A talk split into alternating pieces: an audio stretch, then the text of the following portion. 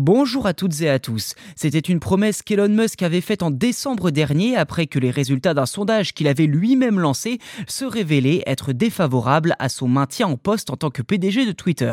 Suite à ce que l'on pourrait considérer comme une défaite vis-à-vis de l'opinion publique, un nouveau PDG a été désigné, ou plutôt devrais-je dire une nouvelle PDG, près de cinq mois après en avoir fait la promesse. Son nom, Linda Yacarino, ancienne responsable des ventes du groupe NBC Universal, elle partagera le rôle de dirigeante avec Elon Musk. Je cite le milliardaire, Linda Yacarino se concentrera principalement sur les opérations commerciales, tandis que je me concentrerai sur la conception des produits et des nouvelles technologies. Fin de citation.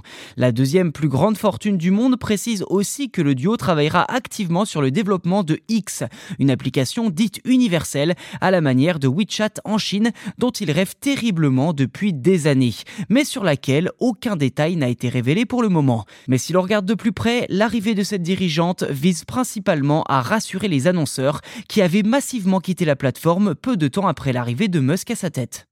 Jusqu'à présent, Elon Musk avait tout misé sur l'abonnement payant pour renforcer les revenus de Twitter. Cependant, force est de constater que Twitter Blue, qui coûte quand même plus d'une dizaine d'euros par mois, ne propose pas beaucoup de fonctionnalités intéressantes à part le badge bleu.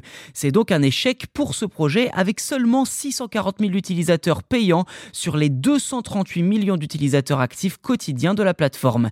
Pire encore, une grande partie des abonnés auraient choisi de résilier leur abonnement. Ces statistiques décevantes rendent donc la mission de Linda Yacarino d'autant plus importante.